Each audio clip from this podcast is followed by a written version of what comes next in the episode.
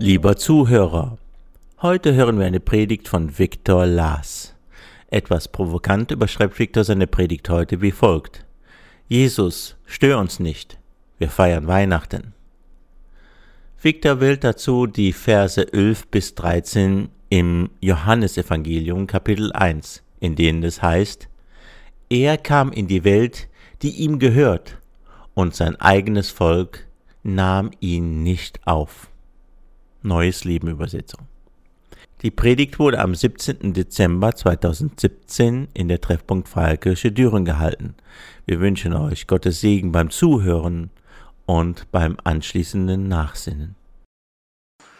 So, ihr Lieben, schön, dass ihr heute zum Gottesdienst gekommen seid.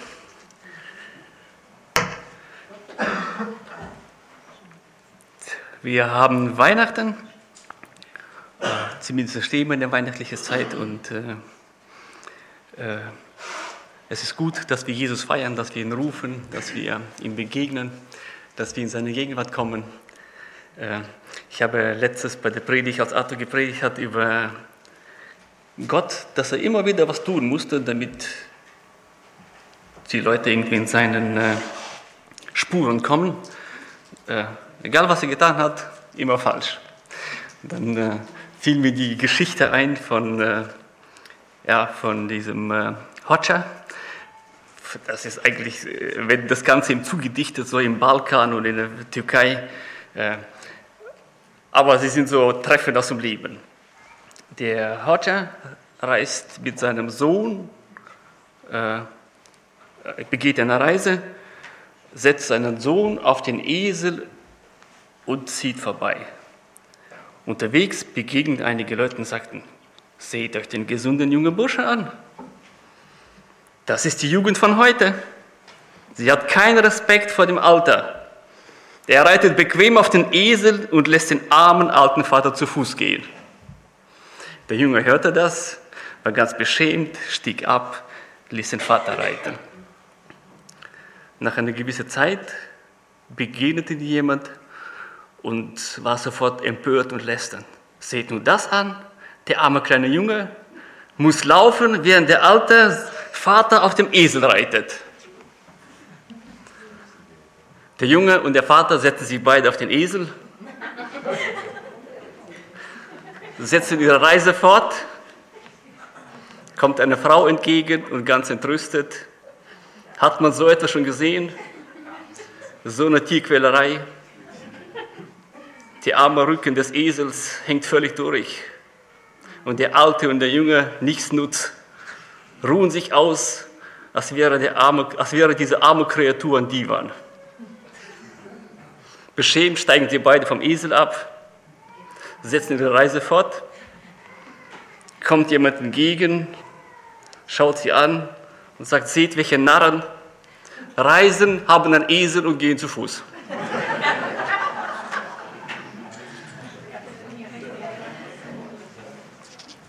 Das ist unser menschliches Wesen. Und Gott durchdrang dieses menschliche Wesen mit seinem Evangelium, mit seinem Wort. Er hat eine Lösung angeboten, die so überwältigend und so interessant ist, wie sie jemals sein könnte, auf die kein Mensch kommt. Ich weiß nicht aus welchem Grund, aber meine Blicke gingen letzte Woche auf Johannes. Äh, Moment, ich mache euch mal meine Überschrift. Jesus stört uns nicht, wir feiern Weihnachten.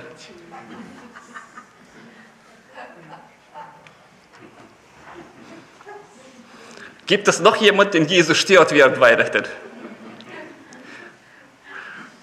Da hat man doch schlechtes Gewissen. Da geht man durch die Leder und kauft ein und tut und macht und eigentlich sollte man zur Ruhe kommen und auf Gott schauen, oder? Ist das nicht so? Also mich stört Jesus in Weihnachten. Er lässt mich nicht in Ruhe.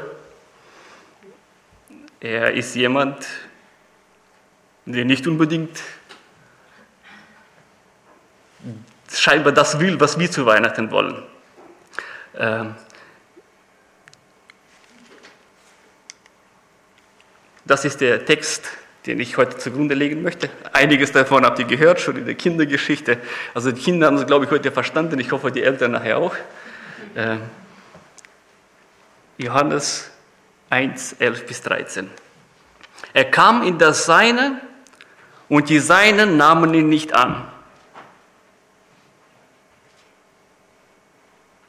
Und bevor ich weiterlese, lasst uns Wort auf Zunge zu gehen. Er kam in das Seine und die Seinen nahmen ihn nicht an. Wie furchtbar. So vielen aber aufnahmen, denen gab er das Recht, Kinder Gottes zu werden, denen, die an seinen Namen glauben, die nicht aus Geblüt, nicht aus dem Wille des Fleisches, auch nicht aus dem Wille eines Mannes, sondern aus Gott geboren sind.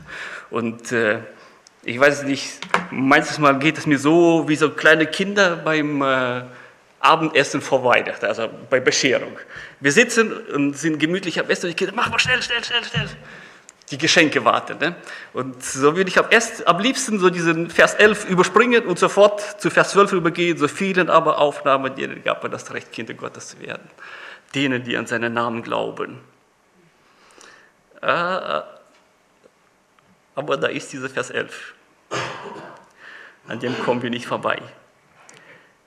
Er kam zu den Seinen und die Seinen nahmen ihn nicht auf.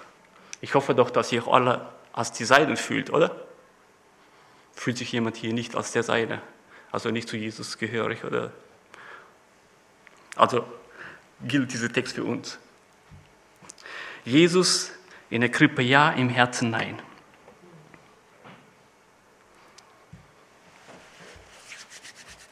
Ich denke, dass wir alle irgendwie schon, ja, was heißt denke, das ist ja so, haben viele Weihnachten gefeiert, wir haben viele Krippen aufgebaut und äh, das Jesuskind reingelegt und die Esel und all das, was dazu gehört. Äh, so, dann haben bestimmt schon schöne Bescherungen gehabt und die Kinder äh, erfreut. Äh, ja, all das haben wir wahrscheinlich, das muss ich nicht erklären, das haben wir alles schon mal gemacht. Und interessanterweise muss man sich da fragen, warum er was sagt. Er kam in das Seine und die Seine nahmen ihn nicht auf. Äh, ich meine, wer das in seinem Leben persönlich erlebt, das ist ja immer sehr schmerzhaft, wenn man äh, sehr liebe Leute hat, ja, Familie, was auch immer, äh, und sie wollen mit dir keinen Kontakt haben. Ne, du kommst, klingelst, sie machen dir nicht auf, äh, sie schreiben dir nicht, die sagen dir nichts. Versteht ihr, welcher Schmerz dahinter steckt? Äh, man muss nur mal um sich herumschauen.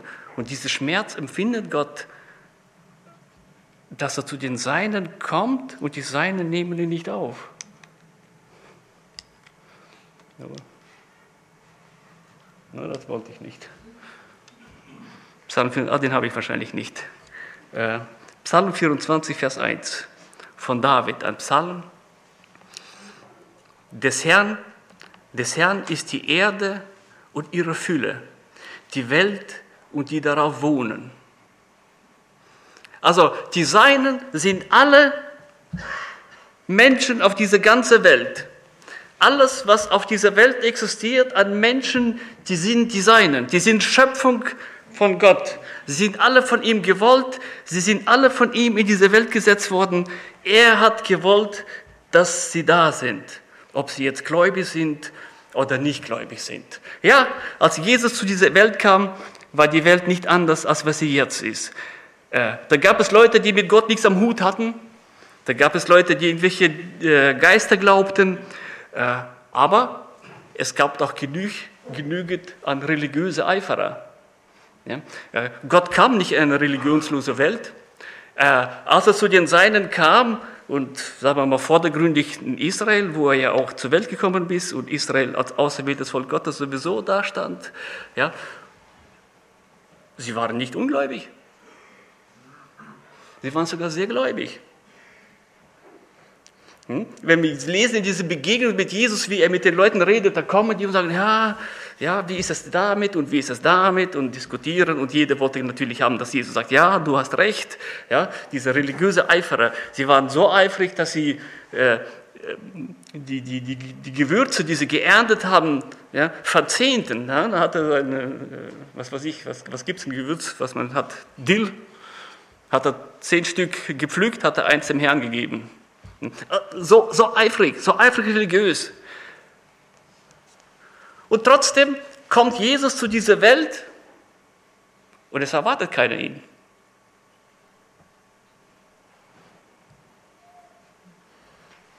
Ein sehr eifriger Mann war zum Beispiel Apostel Paulus, zwar später, äh, später, aber ich möchte nur mal diesen religiösen Geist zeigen, der dahinter war, der so weit ging, dass er diese neu aufkommende Gemeinde, ja, in seinen Augen ja die Ungläubigen, die nicht, die nicht richtig glauben,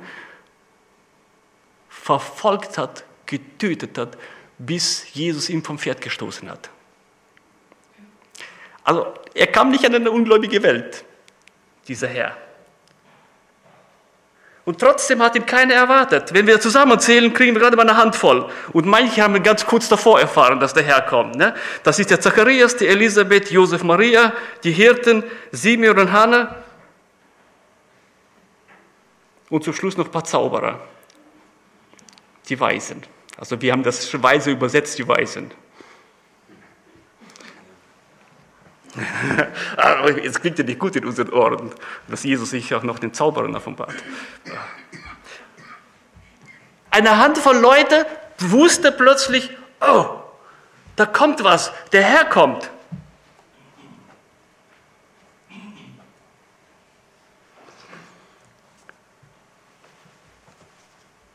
Die Welt ist heute nicht eine andere, wie sie damals war. Dieselben Menschen sind diejenigen, die damals waren. Und die Kategorien an Glaubens haben sich auch nicht geändert.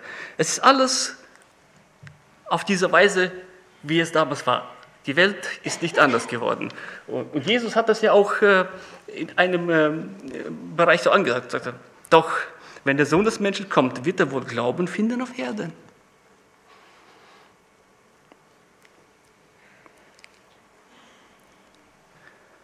Kann es sein, dass wir Weihnachten an Jesus vorbeifahren, äh, feiern?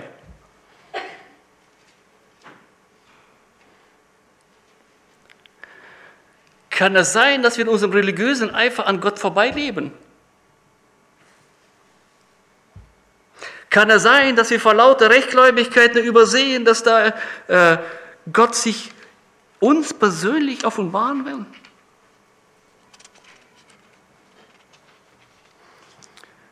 Jesus in der Krippe ja, im Herzen nein, ist genau dieses Beispiel, dass wir gerne bereit sind, in unserem Lebenslauf und in unserem Leben uns Frömmigkeitsstile anzulegen. Wir sind gerne bereit, am Sonntag in Anzug und Krawatte zum Gottesdienst zu kommen. Äh, wir wissen, wie man unter gewissen Leuten redet, wie man sich verhält, äh, was man sagt und so weiter, all diese Dinge. Und manches tun wir ganz unbewusst. Wir leben in frommer Tradition, mit dem Evangelium im Kindergarten geboren, was weiß ich, äh, wie sagt man das, mit der, mit der Nuckelflasche des Evangeliums großgewachsen. Man kennt alles, man weiß alles, man macht alles. Ja, man schaut, dass man möglichst rechtsgläubig ist, hm, dass alles, äh, ja, wir schauen, dass wir bibelgläubiger sind als die anderen.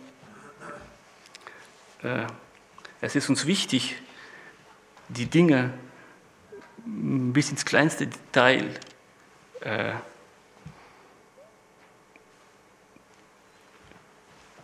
wie soll ich das jetzt sagen, ohne jemanden zu beleidigen? Äh,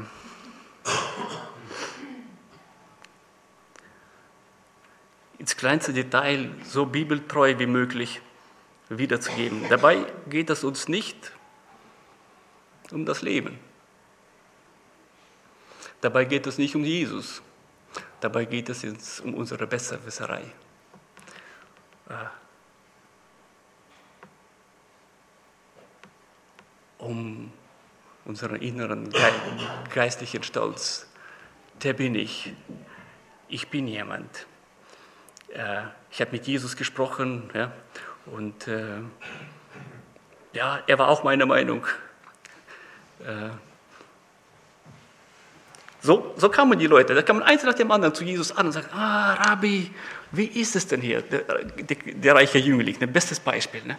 Sagte, ah, Rabbi, wie ist es denn? Was muss ich denn noch alles tun? Ich habe ja schon alles getan und erzählt auf das und das und das und das.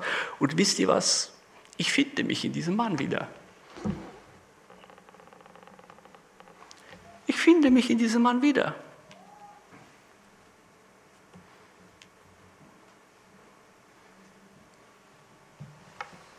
Ich sage auch zu Jesus, Herr, du weißt, ich bin schon so lange gläubig und dies und jenes und diene und hier und dort. Ich finde mich wieder Mann. Weil das sehr viel einfacher ist, auf diese Weise einen Glauben zu leben, der sich nur auf den Formen orientiert und nicht eine Herzensangelegenheit ist.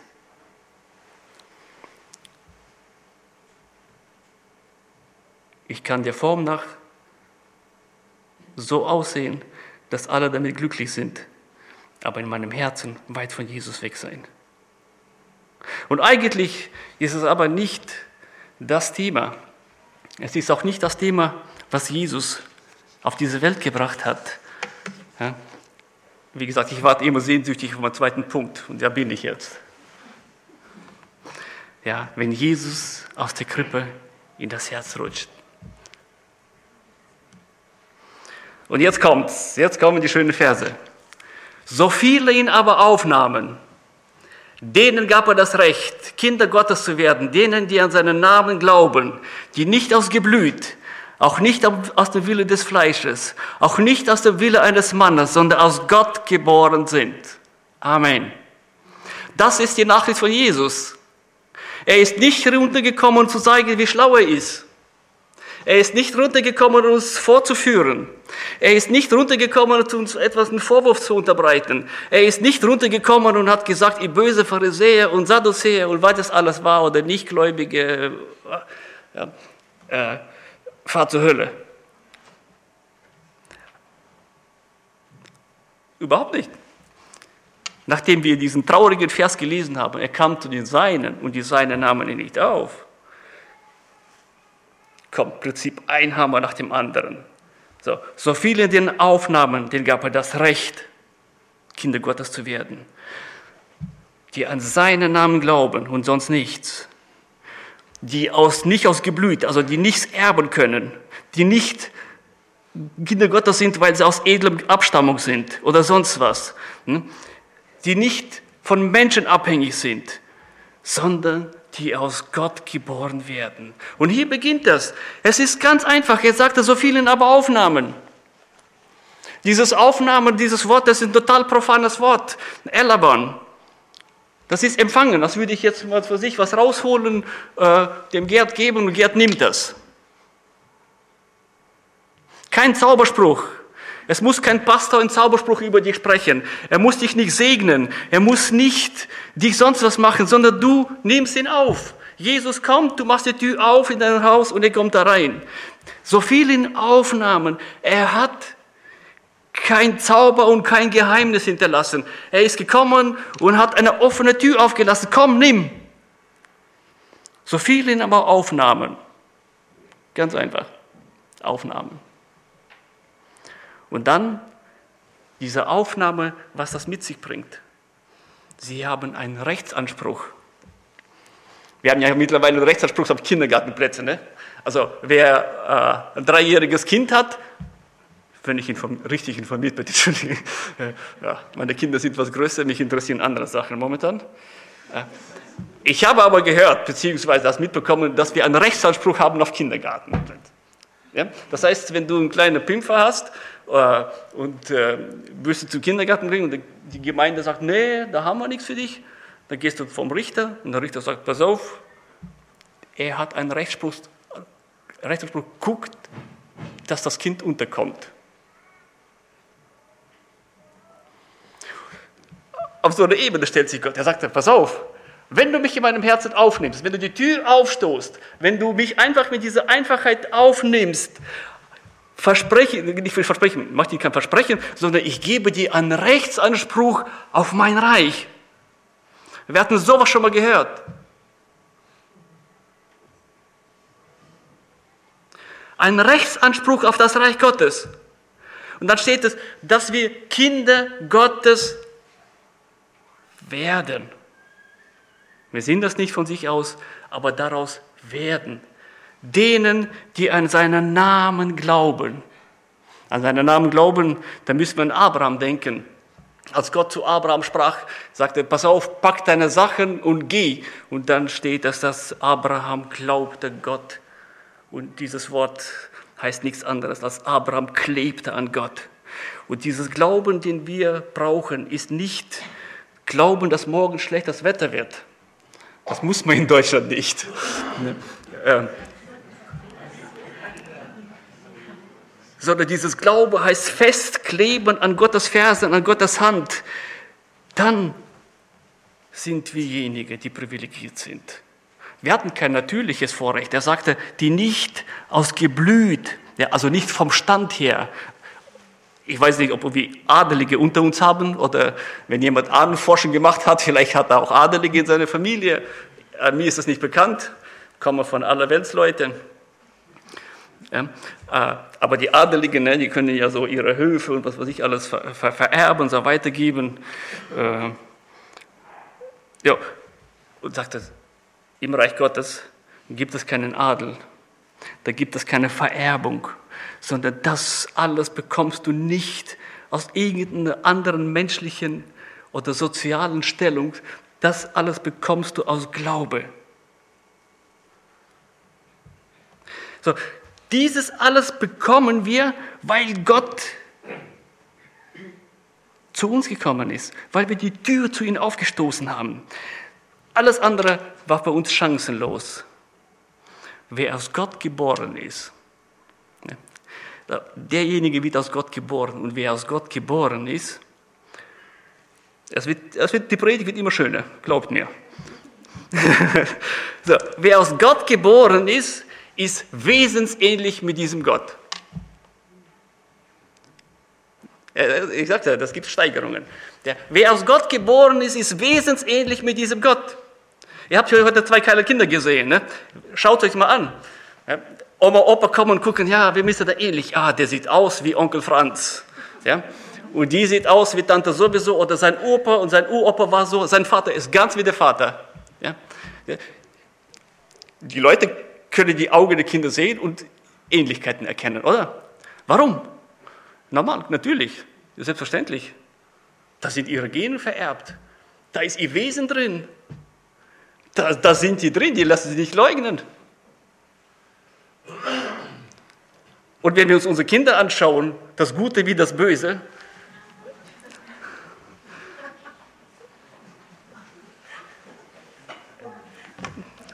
du bist das. Du bist der Vater und die Mutter. Die Wesenszüge dieser Kinder sind in ihnen. Und viele von euch kenne ich noch als junge Leute. Und wenn ich eure Kinder heute sehe, dann weiß ich warum.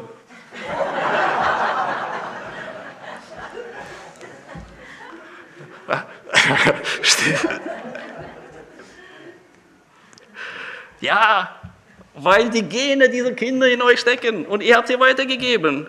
Und wir sind so, wir sind wesensähnlich. Und nichts anderes ist das, was Gott zu uns sagt, wenn er sagt, äh, dass in dem Augenblick, wo wir Kinder Gottes werden, wo wir das, den Anspruch bekommen, seine Kinder zu sein, sind wir wesensähnlich mit diesem Gott.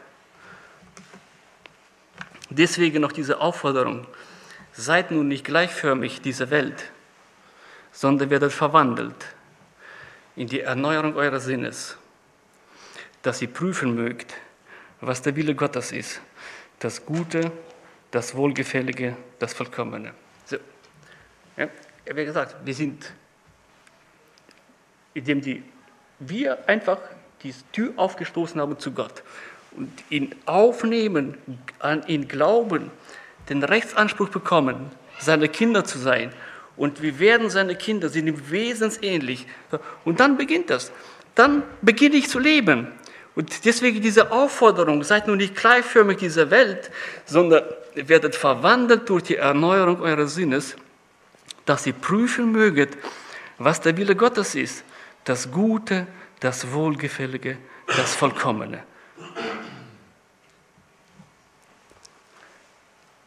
Das ist der Unterschied zu dieser Werksgerechtigkeit. Ich komme nachher vielleicht auch nochmal dazu.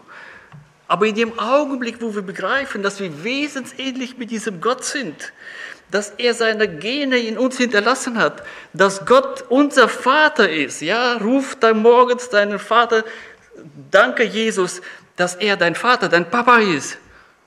Er hat seine Gene in dich hineingesetzt. Er hat dir heute gesagt, dass du morgen bei ihm sein wirst, dass du heute bei ihm und in, in seiner Gegenwart für ewig dabei sein wirst. So, wenn ich das weiß, dass ich wesentlich ähnlich mit Gott bin, dann beginnt in mir ein Prozess der Veränderung. Genau wie die kleinen Kinder, von denen ich gerade erzählt habe. Sie werden geboren in diese Welt hinein. Wenn sie ganz klein sind, weiß man nicht, was man mit ihnen anfangen soll. Nach drei Griffen weiß man es wieder. Äh, ja, man pflegt sie und tut und hegt und tätschelt und tut und macht. Und irgendwann äh, sind sie so weit, dass sie ihr Leben leben.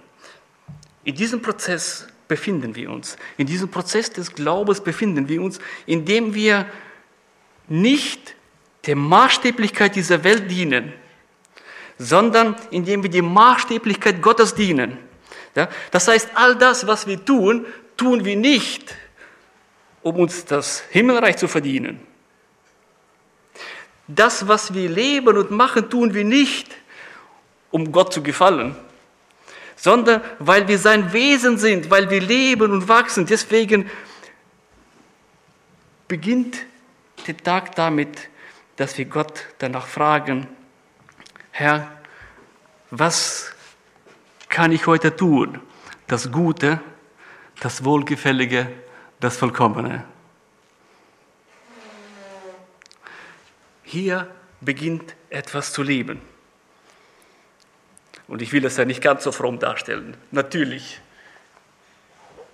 lebt der innere Schweinehund noch in uns. Ne? Und äh, wie Martin Luther das trefflich gesagt hat, er hat gesagt, dass sein, sein Geist, sein Inneres zwar rein ist, aber der Schweinehund, der in ihm lebt, der kann auch noch schwimmen.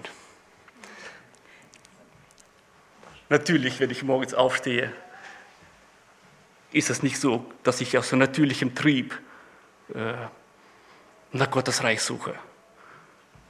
Aber indem ich mir das gewöhne, indem ich sage, ja Herr, äh, ich will nicht dieser Welt gleichförmig sein. Das heißt, ich will meine Entscheidungen, mein Leben, mein Reden, mein was weiß ich alles, was ich tue, nicht nach den Maßstäblichkeit dieser Welt machen, so wie man das in dieser Welt macht, sondern ich will das in deiner Maßstäblichkeit machen, so wie du das getan hättest. Das Gute, das Wohlgefällige, das Vollkommene.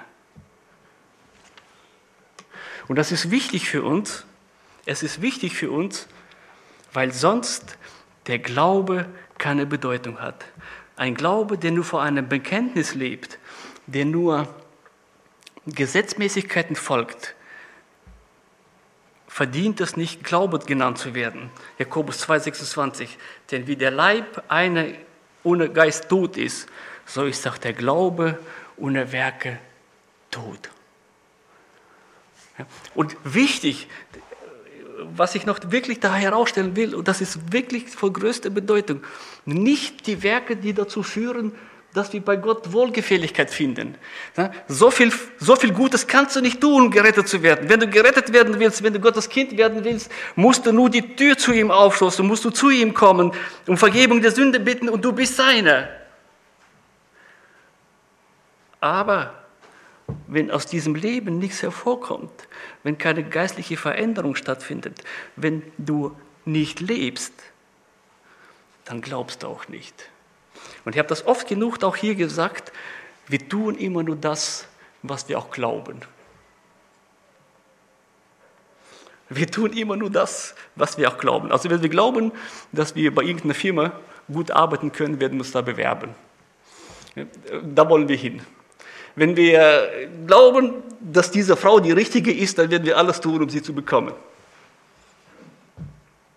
Oder hat sich schon jemand in jemanden verliebt, wo er glaubte, das wird nichts?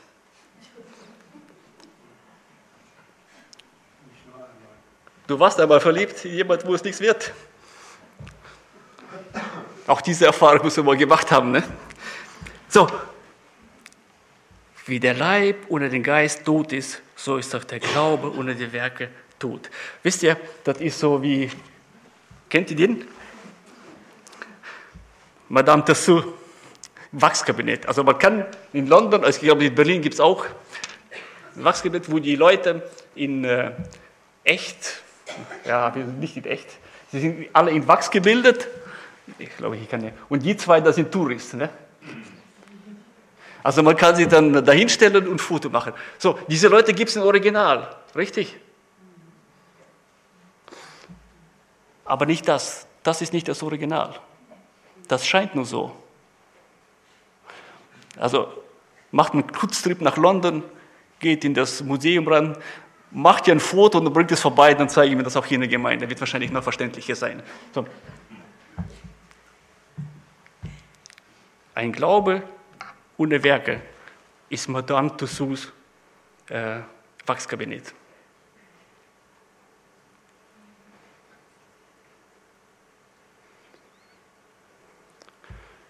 Es sieht so aus, es hält den Anspruch, wenn man es nicht wüsste, dass sowas nicht möglich ist, würde keiner von uns wissen, dass das Wachsfiguren sind.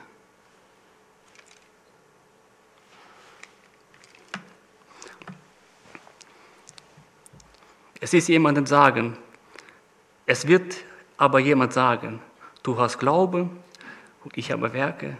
Zeige mir deinen Glauben ohne Werke und ich werde dir deine Werke des Glaubens zeigen. Zeige mir den Glauben ohne Werke. Hallo.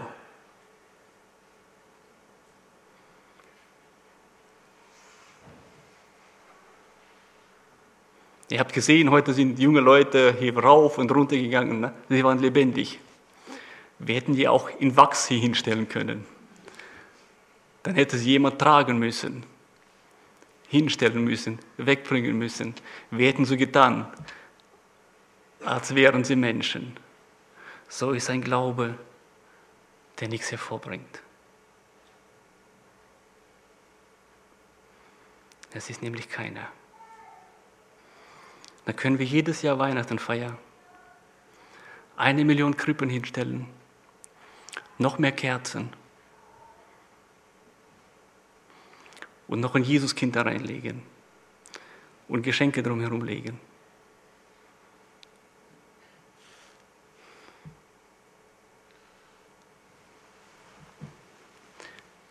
Aber die gute Nachricht, die habt ihr gehört. So vielen aber aufnahmen, denen gab er das Recht, Kinder Gottes zu werden, denen, die an seinen Namen glauben, die nicht aus Geblüt, auch nicht aus dem Wille des Fleisches, nicht aus dem Wille des Mannes, sondern aus Gott geboren sind. Herzlich willkommen im Reich Gottes. Alle, die ihr nichts vorzuweisen habt, alle, die ihr nichts Gott anzubieten habt, alle, die ihr wisst, dass ihr es nicht verdient habt, alle, die ihr Jesus in euer Herz gelassen habt, alle, die ihr da seid und sagt, Herr, eigentlich habe ich nichts, eigentlich bin ich nichts, eigentlich kann ich nichts, aber ich öffne mein Herz weit für dich, komm herein. Und dann kommt dieser Jesus in dein Herz und du bist ein Kind Gottes. Und du musst nicht mehr eine Wachsfigur sein, sondern du bist eine lebendige Kreatur. Und Gott beginnt in diesem Augenblick aus deinem Leben etwas zu formen, was du niemals aus dir selber getan hättest. Gott verändert deinen Charakter, Gott ändert dein Wesen, Gott ändert deine Umstände, Gott ändert alles, was geändert werden muss, um damit du in ein glückliches Leben kommen kannst, damit dein Leben erfüllt wird mit Lachen, damit dein Leben erfüllt wird mit Segen, damit dein Leben erfüllt wird mit der Fülle Gottes. Die Fülle Gottes ist das ganze Leben. Ja, nicht zu fromme Wörter spucken, nicht zu viel, äh, was weiß ich alles, Gott kommt hinein in allen Bereichen des Lebens. Ob du morgens die Tassen wässt oder die Unterhose deines Mannes, das spielt überhaupt gar keine Rolle. Gott macht Glück in deinem Leben. Gott bringt sein Wesen hinein in dich. Und das kostet dir nichts.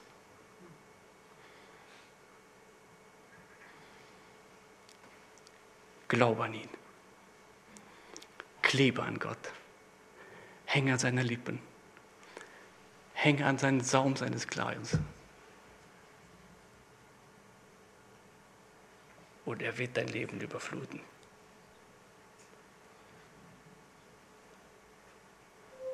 Amen.